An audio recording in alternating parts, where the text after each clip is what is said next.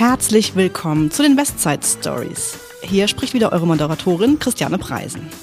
Wir stecken ja immer noch mitten in unserem Geburtstagsmonat. Am 13. März wurde ja unsere Genossenschaft, die Rewe West EG, 100 Jahre alt.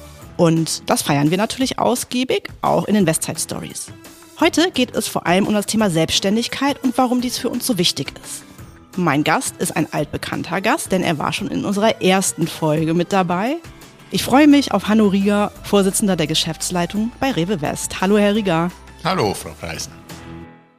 Herr Rieger, zum Einstieg in unsere heutige Episode würde ich gerne mit Ihnen eine gedankliche Reise machen. Und zwar einmal den Blick lenken auf 1923 bis 2023. Das sind ja 100 ja. Jahre, die Sie ja nicht komplett miterlebt haben. ähm, aber welches sind so die Themen, wenn Sie das Revue passieren lassen, die Ihnen direkt in den Sinn kommen? Also wenn ich auf die letzten 100 Jahre zurückblicke, wobei ich muss dazu sagen, ich habe nur knapp die Hälfte mhm. live erlebt. Okay. Den Rest, den Rest kenne ich aus den Medien. Genau. kenne ich ganz gut. Unglaublich bewegte Zeiten haben wir mhm. da erlebt, international wie, wie auch hier bei uns in Deutschland natürlich. Und wenn ich jetzt mal so selber zurückdenke, muss ich sagen, bin 68 geboren, also habe ich die 68er ah. leider nicht direkt live so miterlebt, also nicht bewusst, aber die Folgeauswirkungen mhm. natürlich. Ah, es war schon wahnsinnig bewegend und dann kam ja im Grunde alles andere. Dann kam diese Anti-Atom-Bewegung, Kernkraft hat uns umgetrieben. Mhm. Äh, wenn man an die, die RAF denkt als Bedrohung, die es bei uns gab. Dann den Fall der Mauer natürlich, mhm. die Entwicklung der Computerindustrie und der Digitalisierung natürlich. Also das war schon unglaublich spannend. Und Genossenschaften gab es zu aller Zeit. Sie kamen vielleicht ein bisschen aus der Mode zwischenzeitlich. Es ja. galt immer so ein bisschen als verstaubt, weil gerade Anfang der 90er sind ja alle auf den Aktienhype äh, aufgesprungen mit all den Konsequenzen, die es unter Umständen ja, im Einzelfall nach sich trug. Mhm. Aber sie sind immer da gewesen und heute ein ganz äh, modernes Geschäftsmodell wieder. Ja, stimmt. Sie sind ja auch in Ihrem Arbeitsleben schon total viel rumgekommen. Haben Sie eigentlich schon mal für eine Genossenschaft gearbeitet, bevor Sie bei Rewe waren? Ja, im Grunde gleich beim Berufseinstieg bei der ah. Migro in der mhm. Schweiz. Und da äh, habe ich das auch direkt mitbekommen. Und es war auch von der Unternehmenskultur ganz toll. Schon damals in den 90ern sehr auf Langfristigkeit, Solidität, Nachhaltigkeit, mhm. aber äußerst erfolgreich auch dieses Geschäftsmodell. Partizipation natürlich auch. Also all das, was ja eine gute Genossenschaft auch auszeichnet. Und das habe ich da gleich zu Anfang mitgekriegt. Ah ja. Ich kann jetzt nicht sagen, dass die Genossenschaft das beste Geschäftsmodell mhm. ist. Das kann man jetzt nicht sagen. Es ist ein sehr gutes, wenn man es mal nebeneinander stellt. Also ich habe äh, im Berufsleben schon gearbeitet für Genossenschaften, für Familienbetriebe äh, respektive Stiftungen, äh, für eine Aktiengesellschaft nicht direkt, aber habe es beobachten können. Mhm. Und da sieht man eigentlich die drei Unterschiede. Perfekt super Überleitung. Das wäre nämlich auch meine, ja. meine nächste Frage gewesen, mhm. als hätten wir uns abgestimmt. Sehr gut. genau. Was sind die Unterschiede? Können Sie das nochmal erläutern zwischen den Formen? Also eine Genossenschaft gehört sich ja selbst, ne? mhm. Äh, beziehungsweise ihren Mitgliedern. Ne? Und äh, insofern ist sie auch, was das Geschäftsergebnis betrifft, sich selbst und ihren Mitgliedern verpflichtet. Mhm. Das heißt, wenn die sich einig sind oder eine Entscheidung treffen, dann kann man sehr viel leichter ein langfristiges, nachhaltiges Ziel verfolgen. Bei einer Aktiengesellschaft ist es anders. Mhm. Die Aktiengesellschaft ist häufig natürlich durch die Erwartungen der Aktionäre von außen, die jetzt nicht direkt im Unternehmen mitarbeiten, getrieben und muss da permanent Rechenschaft ablegen, weil die Aktionäre logischerweise sagen, wo bleibt die Kohle? Ne? Mhm. So flapsig gesagt. Bei der Genossenschaft ist das anders. Bei einem Familienbetrieb oder einer Stiftung ist es auch langfristiger, mhm. muss man auch sagen. Und auch sind solche Unternehmen viel leichter gewappnet gegen Angriffe von außen. Ich spreche jetzt Übernahmen oder solche Dinge. Das ist ja mhm. da so gar nicht möglich. Bei einer Aktiengesellschaft ist es eine andere Geschichte. Stimmt, ja. Das heißt, eine Genossenschaft ist im Grunde ein sehr solides, bodenständiges und sicheres Unternehmen, weil es auf einem wirklich guten Fundament steht. Mhm. Man sagt Genossenschaften manchmal nach, ja, das sei ein bisschen äh, altertümlich oder, mhm. oder ja, hat vielleicht nicht so den Glamour, den Hype. Ja. Aber das muss ja gar kein Nachteil sein. Eine Genossenschaft, die sehr solide wirtschaftet und erfolgreich dabei ist, ja, was kann es Besseres geben?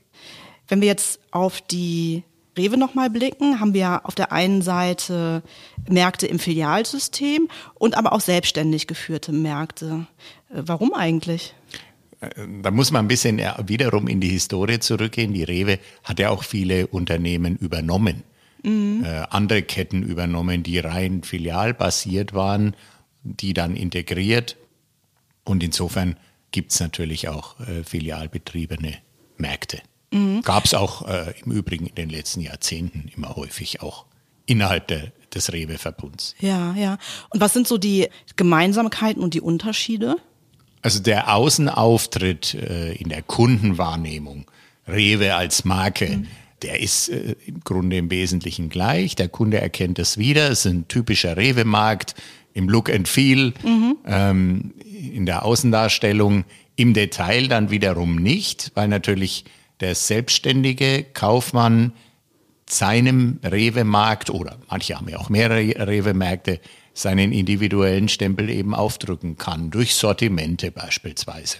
Bei den Filialmärkten ist es so, die steuern wir ja direkt, auch mhm. von uns hier aus. Da ist es wie in jedem anderen Filialsystem natürlich auch, dass wir eine Entscheidung dann über die Märkte im Wesentlichen durchziehen. Im Sortiment gibt es auch hier lokale und regionale mhm. Unterschiede, mhm. aber äh, im, im Außenauftritt sind die dort durchgängig gleich. Sie hatten ja eben schon mal erzählt, bei dem Unterschied von genossenschaftlichen Unternehmen zu anderen äh, Gesellschaftsformen, dass eine Genossenschaft halt eher langfristig ausgelegt ist, also zum Beispiel nachhaltiger oder halt auch äh, besondere Werte vertritt. Welche sind das zum Beispiel?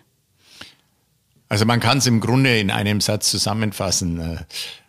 Einer für alle und alle für einen. Also es, hm. ziehen die Genossen, und das hört sich jetzt immer so sozialistisch mhm. an, so ist es ja nicht gemeint, sondern in dem Fall gemeint, dass es schon sozialisierter ist, äh, weil eine starke Gemeinschaft natürlich den Vorteil hat, dass einer des anderen Last trägt, ob das jetzt im übertragenen Sinne ist, finanziell oder auch durch praktische Hilfe sich das in der Genossenschaft niederschlägt. Also nehmen wir mal eine andere Genossenschaft als eine mhm. Handelsgenossenschaft. Ein ganz ein einfaches Beispiel. Gehen wir mal in eine landwirtschaftliche Genossenschaft. Ja.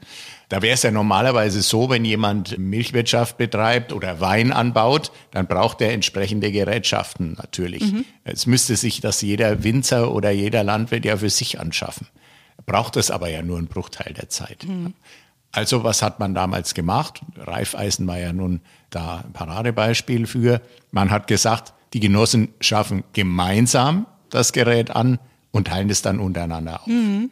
Also das wird ja bei so äh, Maschinenringen ist so das klassische Beispiel ja. in der Landwirtschaft, wo ein genossenschaftliches Prinzip deutlich wird. Und so ist es in anderen Genossenschaften natürlich im übertragenen Sinne auch. Mhm. Ja, macht ja eigentlich auch total Sinn. Ne? Also es genau, gibt ja auch so genau. gewisse Stabilität oder auch der Zusammenhalt untereinander ist ja dann auch ein ganz anderer nochmal. Genau, mhm. genau, so ist das. Ja. Und äh, aus den erwirtschafteten Gewinnen, die ja dann auch wieder an die Genossenschaftsmitglieder ausgeschüttet werden, lassen sich natürlich auch Projekte verwirklichen, die dann, wenn man sich untereinander einigt, mhm. in die Zukunft investiert werden mhm. können, in neue Modelle, in neue Betreiberideen für neue Betreiberformen etc. Mhm. Oder auch in Genossenschaftsvermögen natürlich. Ne? Also beispielsweise Immobilien, ja, wo die Erlöse dann wiederum den, den Mitgliedern zugutekommen. Mhm. mhm. Jetzt sind ja bei uns innerhalb der Rewe nicht alle Mitarbeitenden innerhalb der Genossenschaft verankert, sondern auch in vielen anderen Bereichen. Was würden Sie sagen, wie spürt denn jede Mitarbeiterin und jeder Mitarbeiter das Thema Genossenschaft innerhalb unseres Unternehmens? Also ich sage mal so, die Grundwerte, die eine Genossenschaft so in sich trägt, mhm. eine gute Genossenschaft natürlich, die basieren ja auf Vertrauen, auf Miteinander, auf Stabilität, mhm. auf Nachhaltigkeit, natürlich auch auf geschäftlichem Erfolg, gar keine Frage, sonst wird es ja nicht funktionieren. Also einer gewissen Leistungsorientierung natürlich auch keine Frage. Aber äh, dieses Thema Stabilität und Miteinander, das spiegelt sich natürlich im Geist oder in der Firmenphilosophie komplett nieder. Ob das jetzt nur der rein genossenschaftliche Betreiberbereich ist, was mhm. die selbstständigen Kaufleute betrifft, oder auch insgesamt. Also da ist kein Unterschied, sondern das ist, äh, zieht sich durchs Unternehmen durch. mhm. auch über den Filialbereich. Hm? So, da war wieder unser Zeichen für die Fragenbox. Die haben Sie, Herr Rieger, ja schon in Episode 1 beantwortet. Aber ich habe mir gedacht, wir könnten trotzdem eine Fragenbox machen, aber auf ein bestimmtes Thema bezogen. Und zwar habe ich mir gedacht, passt ja gerade super, das Thema Selbstständigkeit und Unternehmertum. Machen Sie mit? Absolut. Okay. Immer. Perfekt. ähm, Herr Rieger, erste Frage. Was zeichnet für Sie ein gutes Unternehmen aus? Ein klares Geschäftsmodell auf jeden Fall. Mhm. Äh, das auch regelmäßig äh, sich selber einer Prüfung unterzieht, weil es gibt ja viele Einflussfaktoren äh, von außen, ob das jetzt politische sind oder Umwelteinflussfaktoren, ob das Wettbewerb ist. Also ein gutes Unternehmen hinterfragt sich auch in einer, immer in, alle, in all dem, was es tut. Glaubwürdigkeit ist ein ganz wesentlicher mhm. Wert. Ähm, also tun, was man sagt. Mhm. Eine Werteorientierung natürlich auch. Das hatten wir ja. vorhin schon beim Thema Genossenschaft ähm, kurz angesprochen, welche das sind. Und natürlich ganz wesentlich eine Zukunftsorientierung. Mhm. Das ist das Entscheidendste mit. Die zweite Frage bezieht sich direkt auf einen Punkt, den Sie gerade genannt haben. Sie sagten ja, Werteorientierung wäre Ihnen äh, wichtig für gute Unternehmen. Welche sind denn für Sie die drei wichtigsten Werte? Also würde ich sagen, ähm, Gerechtigkeit, mhm. Ehrlichkeit, also tun, tun, was man sagt, mhm. eine Geradlinigkeit und ähm, es gibt viele gute Werte. Ja, drei. Äh, Einen ja, dürfen Sie noch. ja, genau. Zielstrebigkeit. Mhm. Und viele weitere können wir ja noch viele dazu weitere, sagen. Viele können es unendlich mhm. fortsetzen. Ist auch schwierig, da eine Priorisierung. Ja, total, total. Ne? Meine dritte Frage. Was ist Ihrer Meinung nach der allerwichtigste Schritt für Gründerinnen und Gründer? Also der wichtigste Schritt ist zunächst mal, sich im Klaren zu sein, will ich das wirklich zu mhm. gründen? Also Unternehmer zu werden. Passt das mit meinem Lebensentwurf auch zusammen? Und bin ich da der richtige Typ für? Mhm. Das ist mal das Wichtigste. Mhm. Ich glaube, man hat nur Erfolg, egal ob jetzt im Bereich Genossenschaft oder im Beruf allgemein, wenn man das, was man tut, auch wirklich gerne tut und dafür mhm. brennt, dann mhm. kommt der Erfolg von allein. Also das kennen wir ja alle. Es gibt Leute, die sind nur orientiert, jetzt Dinge zu tun, die jetzt möglichst viel Geld bringen. Das führt langfristig nie zum Erfolg. Ja. Geld hat der oder finanziellen Erfolg, der einfach für das, was er tut, brennt. Dann kommt das von ganz alleine. Ja, das ist so. Vorletzte Frage. Worauf würden Sie nicht mehr verzichten wollen? Auf die Erfahrungen in meinem Berufsleben. Das glaube das waren ja ganz schön viele wahrscheinlich, oder? Das war wirklich spannend. Ja. Und äh, ich würde auch nicht mehr auf die Rewe-Welt um mich herum verzichten mhm. wollen. Das empfinde ich wirklich als, als große Freude so in meinem Berufsleben, muss ich wirklich sagen. Ja. Da fühle ich mich total angekommen, weil so meine persönlichen Werte mit denen des Unternehmens übereinstimmen. Und ich glaube, wenn das funktioniert, dann mhm. äh, fühlt man sich in dem Unternehmen auch wirklich wohl. Das klingt super. Letzte Frage schon. Würden Sie eher etwas riskieren oder sind Sie lieber auf der sicheren Seite? Also vom Grundsatz her bin ich schon ein Mensch, der sicherheitsorientiert denkt. Mhm. Also das ist man logischerweise in der Rolle, die man jetzt beruflich hat, unabdingbar, weil ja unheimlich viele Arbeitsplätze und Menschen davon abhängen. Aber privat ist das genauso. Also ich bin kein Zocker oder Spekulant. Mhm. Äh, ich bin da eher sehr konservativ auf der sicheren Seite. Was einmal berufliche Entscheidungen betrifft, habe ich schon durchaus mal so gehalten, dass man mal ins Risiko gegangen ist, indem man gesagt hat, jetzt verlasse ich mal einen sicheren Hafen mhm. und, und gehe aufs offene Meer, weil es da vielleicht auch auch spannend draußen ja. sein kann. Und wer weiß, an welchem Ufer ich dann ankomme. Also das gehört schon, glaube ich, mhm. ins Berufsleben auch dazu. Weil wer nur Sicherheit sucht, der muss Beamter werden. Ja. Ich will das gar nicht verurteilen, um Gottes Willen. Ne? gibt Menschen, die mögen das ja. Mhm. Ist ja auch richtig so. Meins wäre es nicht. Ich glaube, die Mischung zwischen beiden Dingen, die ist entscheidend. Vielen Dank, Herr Rieger. Gerne. Wir haben in der vorherigen Episode ja gehört, dass eine Genossenschaft aus Mitgliedern, Vorstand und Aufsichtsrat besteht und auch jedes Mitglied stimmberechtigt ist. Jede einzelne Stimme anzuhören, das klingt ja schon auch nach langwierigen Entscheidungsfindungen. Ist das so? In der Praxis nicht. Also es ist natürlich so, dass äh, jeder Genosse oder jede Genossin, äh, der oder die stimmberechtigt sind, sich auch jederzeit äußern kann.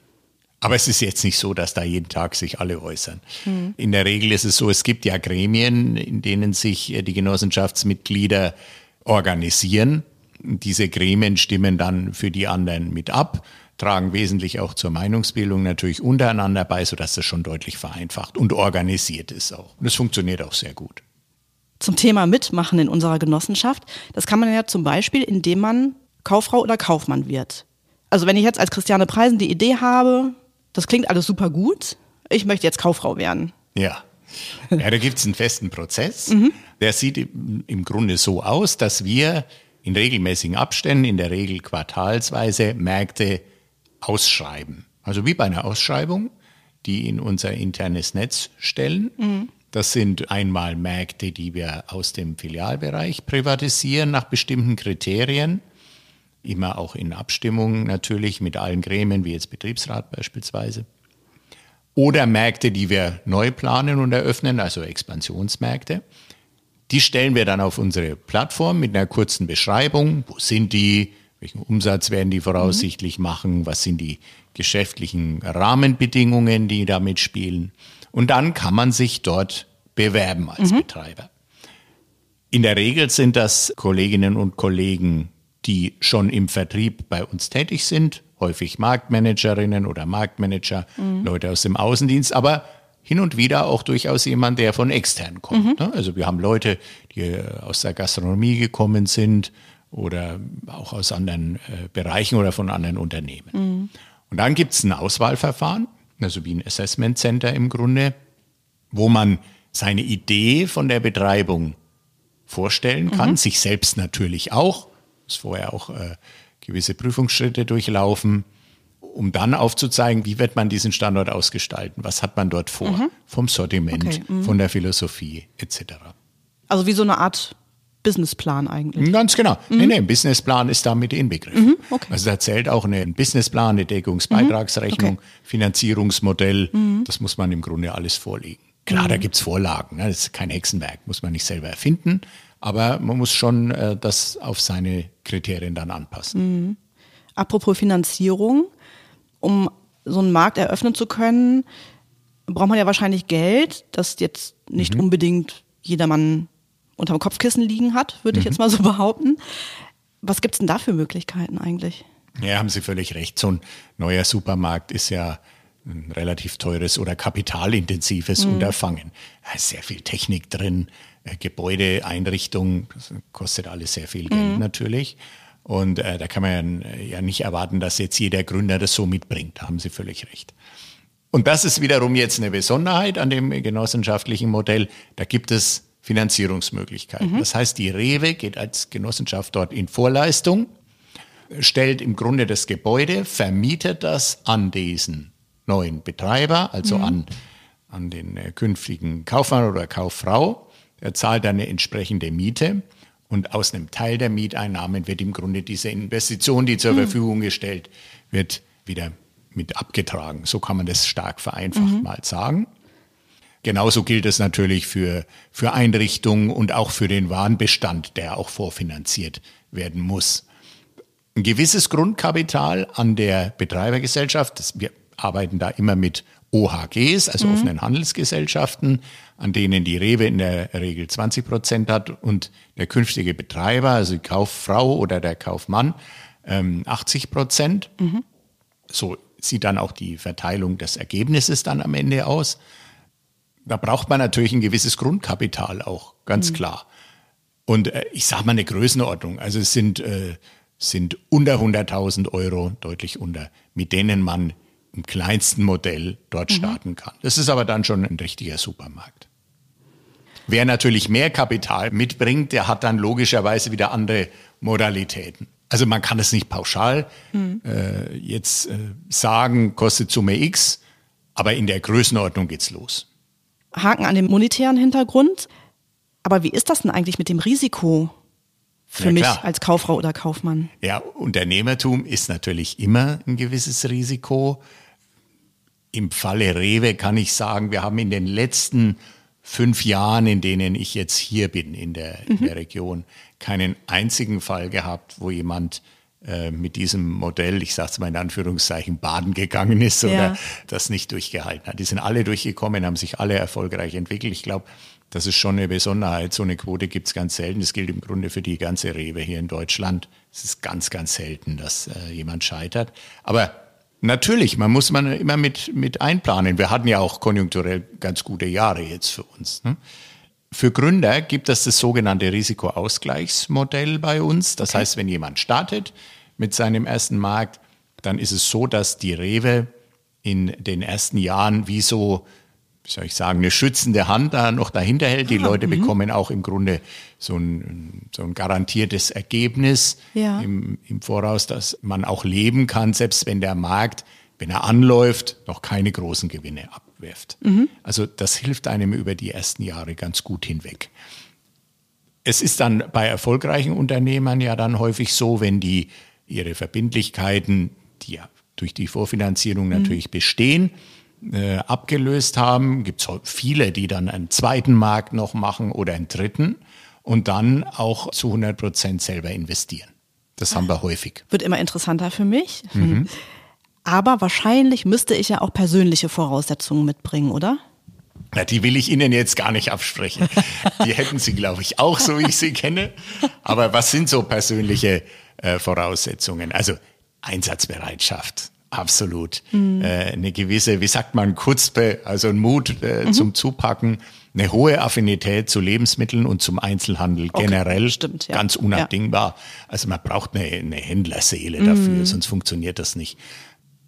Und natürlich Erfahrungen auch schon in der Mitarbeiterführung, das ist mhm. auch ganz okay. wesentlich. Unsere Supermärkte haben ja in der Regel, ich jetzt mal so kleinere nehme, sind es vielleicht mal 30 Mitarbeiter in der Besetzung, größere haben durchaus mehr, 100, bis hin zu 150 Mitarbeitern. Ja. Also das ist dann schon ein mittelständischer Betrieb, so ein Markt. Mhm. Und wenn man da nicht in der, in der Führung firm ist, dann wird es schwierig, mhm. klar. Ja, ja, ja. Also man sollte Menschen mögen. Absolut, äh, wirklich, ja. Es, ist es sind ja, Entschuldigung, Entschuldigung, wenn ich nochmal einhake, Menschen mögen nicht nur im Sinne von Mitarbeitern, mit Kunden ist es ja genauso. Mhm. Und mit Lieferanten, das muss man mhm. auch sagen. Ein Kaufmann vor Ort, ist ja im Grunde so ein Markt ist wie so ein, so ein Organismus, der überall vernetzt ist. Es sind ja. nicht nur Kunden, es sind Mitarbeiter, es sind Betriebe vor Ort, es sind Vereine, mhm, ähm, das ist der Gewerbeverband, das ist die Politik, das spielt alles mit rein. Und ein selbstständiger Kaufmann oder selbstständige Kauffrau, der ist ja wesentlicher Bestandteil. Das ist wie so ein Netzknoten in dem Ort oder dem Platz, wo er sitzt. Da trifft sich alles. Mhm. Also ein sozialer Brennpunkt im positiven Sinne. Mhm. Verstehe, ja. Ist es eigentlich schwierig, geeignete Bewerberinnen und Bewerber zu finden? Ist es bei uns gar nicht. Mhm. Also im Gegenteil, wir haben mehr Bewerberinnen und Bewerber, als wir Märkte ausschreiben können oder vergeben können. Also müssen wir jetzt schneller expandieren. also das Modell ist sehr nachgefragt. Das hat sich in den letzten Jahren aber auch deutlich gesteigert, weil man halt gesehen hat, dass das eine sehr attraktive Sache ist, um sich selbstständig zu machen. Welchen Tipp haben Sie denn für GründerInnen in Bezug auf das Thema Selbstständigkeit, Unternehmertum? Wenn man Nein. vielleicht in der Phase ist oder diese Idee in jemandem wächst, ich ja. möchte mich selbstständig machen. Also äh, da würde ich als erstes mal auf bestehende Kaufleute zugehen, mhm. sich mit denen treffen, die besuchen, mal Erfahrungen aushandeln. Die sind da alle sehr, sehr offen und auch gerne auskunftsbereit, wenn es mhm. darum geht, wenn sich jemand dafür interessiert zu gründen oder eben selbst einen Markt betreiben zu wollen. Welche Historie haben die? Wie sind die dazu gekommen? Was sind so die, die Vor- und Nachteile? Was mhm. sind die Erfahrungen? Und da erfährt man unheimlich viel und auch wirklich ungeschminkt und ehrlich. Ja. So, das ist so der erste Schritt. Der zweite Schritt ist dann, dass man äh, mit den Kollegen aus dem Management hier, es gibt ja Leute im Vertrieb, wie unsere Vertriebsleiter, mhm. die natürlich total fit sind, was die ganze kaufmännische Seite betrifft, die einen da auch gut beraten können, wie sowas ablaufen kann, wie sowas finanziert werden mhm. kann, etc. Wir sind schon bei der letzten Frage angekommen. Oh. Was wünschen Sie, also wir springen nochmal zurück zum 100-jährigen Geburtstag, was wünschen Sie unserer West-EG und auch vor allem unserer gesamten Kaufmannschaft? Weiterhin viel Erfolg, äh, so wie in den letzten Jahren. Den Geist, den wir so in uns tragen, dass der besteht, dass der sich weiterentwickelt. Da knüpfe ich nochmal an, so an die Grundwerte, über die wir vorher mhm. gesprochen haben. Ich glaube, das zeichnet die Rewe auch aus, dass das äh, Bestand hat und wir weiter erfolgreich so unterwegs sind wie in den letzten Jahren, weiter Trends setzen, weiter die Nachhaltigkeitsziele verfolgen und einfach ein tolles Unternehmen sind, wo die Leute gerne Teil von sind. Ganz vielen Dank, Herr Rieger. Es war ein super Schlusswort und hat mir wieder sehr viel Spaß gemacht mit Ihnen. Vielen Dank. Wir bedanken uns auch ganz herzlich bei euch, liebe ZuhörerInnen. Haben euch die Westside Stories gefallen? Dann abonniert uns, folgt uns, klickt aufs Glöckchen, bewertet uns und teilt uns auf Social Media. Ihr findet uns überall da, wo es Podcasts gibt. Wenn ihr Fragen, Anregungen, Themen oder Gästevorschläge habt, schreibt einfach eine E-Mail an podcast-west.rewe-group.com. Wir hören uns in zwei Wochen. Wir freuen uns drauf. Bis dahin eine gute Zeit und bleibt gesund und munter.